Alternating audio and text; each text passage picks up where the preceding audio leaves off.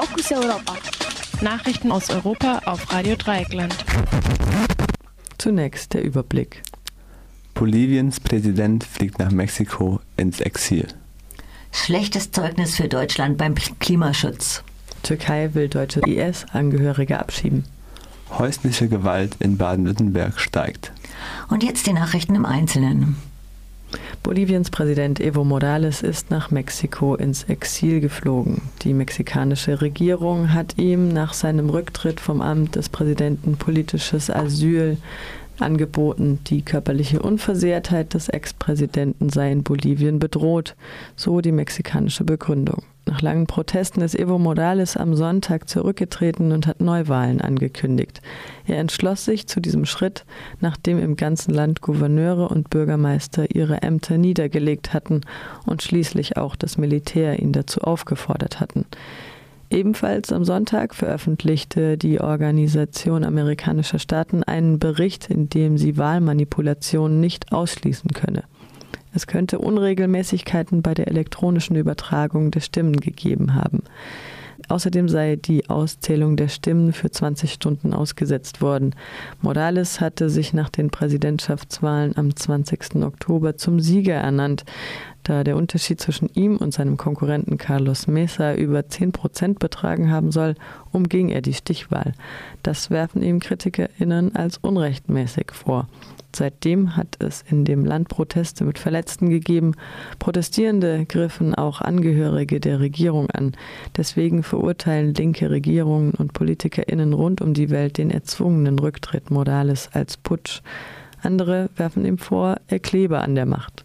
Morales hatte für eine vierte Amtszeit kandidiert, obwohl die Verfassung das nicht erlaubt. Schlechtes Zeugnis für Deutschland beim Klimaschutz. Die Organisation Climate Transparency hat ihren diesjährigen Brown to Green Report herausgebracht. Darin stellt sie dar, wie gut die G20-Staaten ihre CO2-Emissionen reduzieren. Die 20 Länder sind für 80 Prozent der weltweiten Emissionen verantwortlich. Im vergangenen Jahr stiegen ihre CO2-Emissionen um 1,8 Prozent. Insgesamt tun alle Staaten zu wenig für den Klimaschutz. Kein einziger Staat sei derzeit auf dem Weg, seine Emissionen so zu senken, dass das 1,5 Grad Ziel erreicht werde. Manche Staaten könnten allerdings ihre selbst gesteckten Ziele erreichen. Am schlechtesten schneiden Kanada, Australien und Südkorea ab. Deutschland liegt bei den Emissionen im Bereich Verkehr und Gebäude über dem Durchschnitt. So übersteigen die Emissionen im Gebäudebereich um mehr als 50 Prozent den Wert aller G20-Staaten.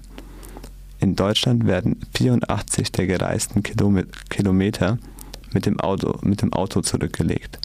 Das sei der Spitzenwert aller untersuchten Länder.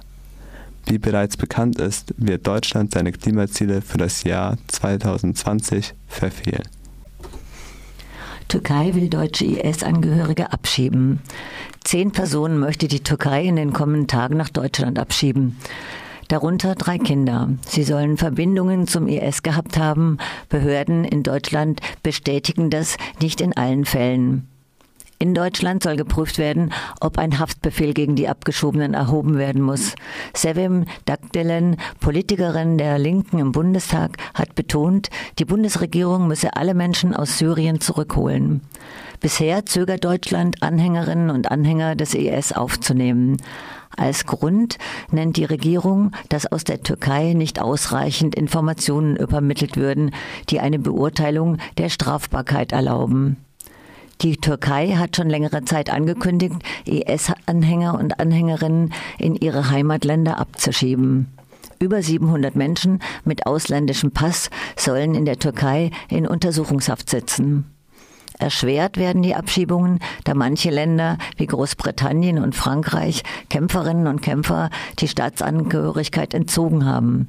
Damit setzten sie sich über, eine UN, über ein UN-Abkommen von 1961 hinweg. Häusliche Gewalt in Baden-Württemberg steigt. Um rund 10 Prozent ist die Anzahl häuslicher Gewaltdelikte in Baden-Württemberg im vergangenen Jahr gestiegen. Die konkrete Zahl liegt bei über 12.000 Angriffen. Bei 10 Prozent waren Männer die Opfer. Stark gestiegen sind Angriffe mit leichter Körperverletzung. Gewalttaten mit schwerer Körperverletzung sind im letzten Jahr zum vierten Mal in Folge zurückgegangen. Die Statistik sei nicht automatisch ein Beleg für häufige Gewaltanwendung. Sie könne auch auf ein verändertes Anzeigeverhalten von Opfern hindeuten, so Andrea Bosch, Koordinatorin der autonomen Frauenhäuser in Mannheim. Trotzdem sei die Dunkelziffer nicht gemeldeter Gewalttaten noch immer sehr groß. Zum Schutz der Opfer fehlen in Baden-Württemberg Plätze in Frauenhäusern. Das Sozialministerium spricht von 633 fehlenden Plätzen. Vorhanden sind 750 Plätze für Frauen und Kinder. Prekär sei die Finanzierung der Frauenhäuser.